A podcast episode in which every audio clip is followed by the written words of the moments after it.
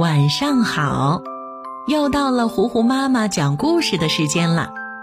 今天晚上我们要听的是《猫和老鼠》。从前，一只猫认识了一只老鼠，于是喋喋不休地大谈自己多么爱它，多么渴望与它交朋友。直到老鼠终于答应与他住在一起，共同过日子。喵，咱们可是应该做过冬的准备了，不然到时候会挨饿的。猫说：“你亲爱的老鼠，可别到处乱跑啊！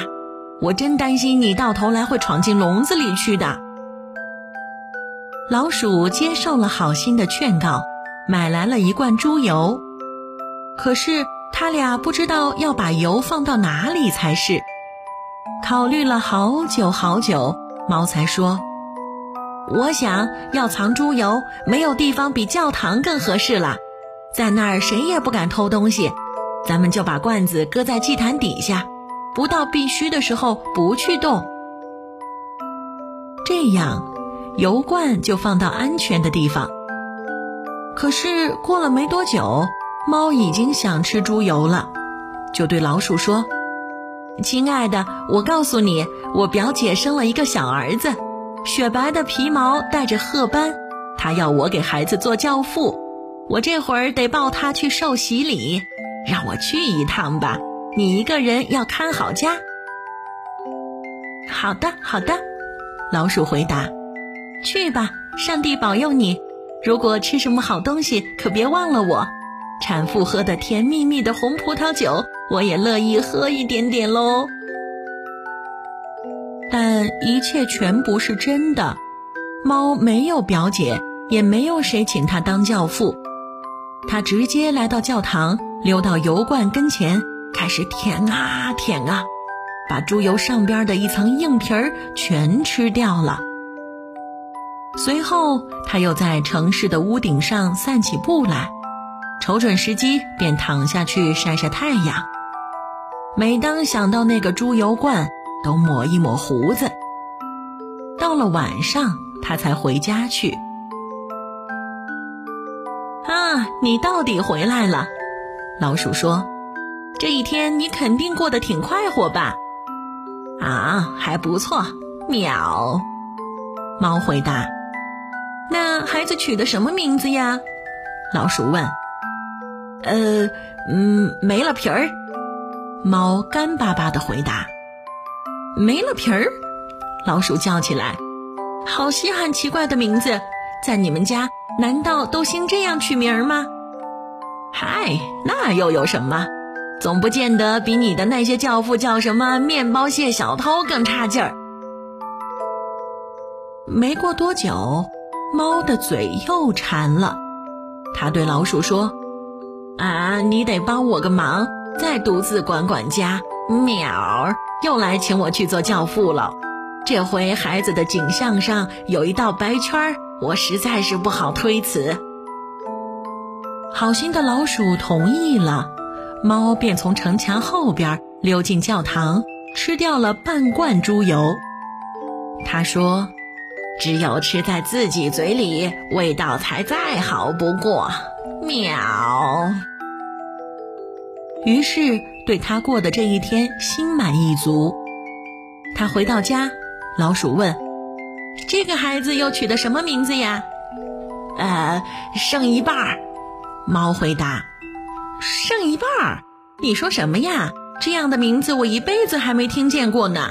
我敢打赌，就连隶书上也不会有。”不久。猫又对那美味流起口水来，对老鼠说：“啊，好事成三嘛！这不，我又要去当教父了。孩子周身黑黝黝的，只有爪子雪白，除此以外便没有一根白毛，那真是难逢难遇呀！你同意我去是不是？”猫走了，老鼠便趁机打扫房间，把家里弄得整整齐齐。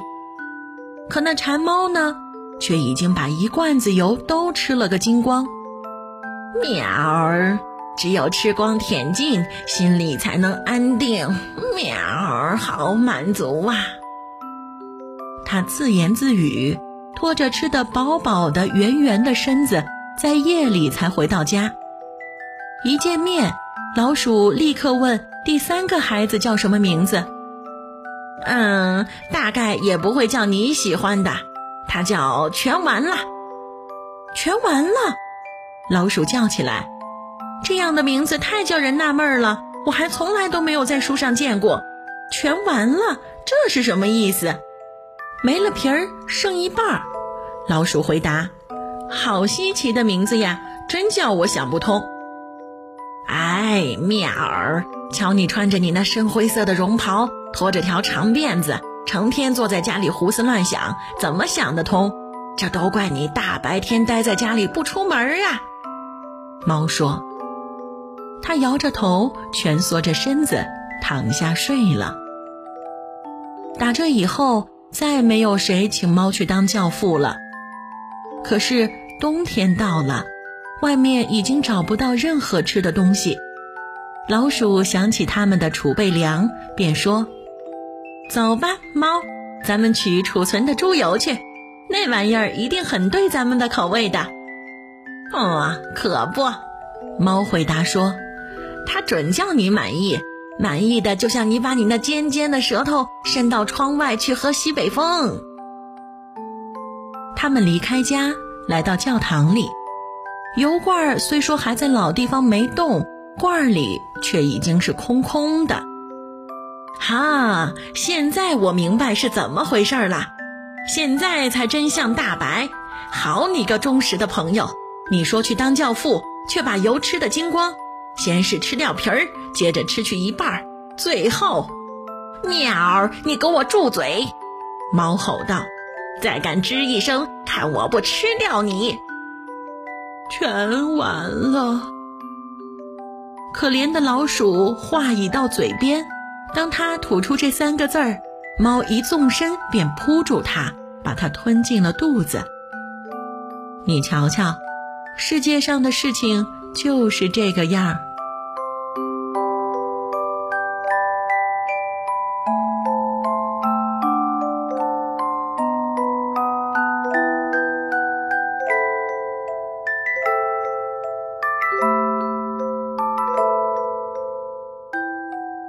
小朋友们，今天的故事讲完了。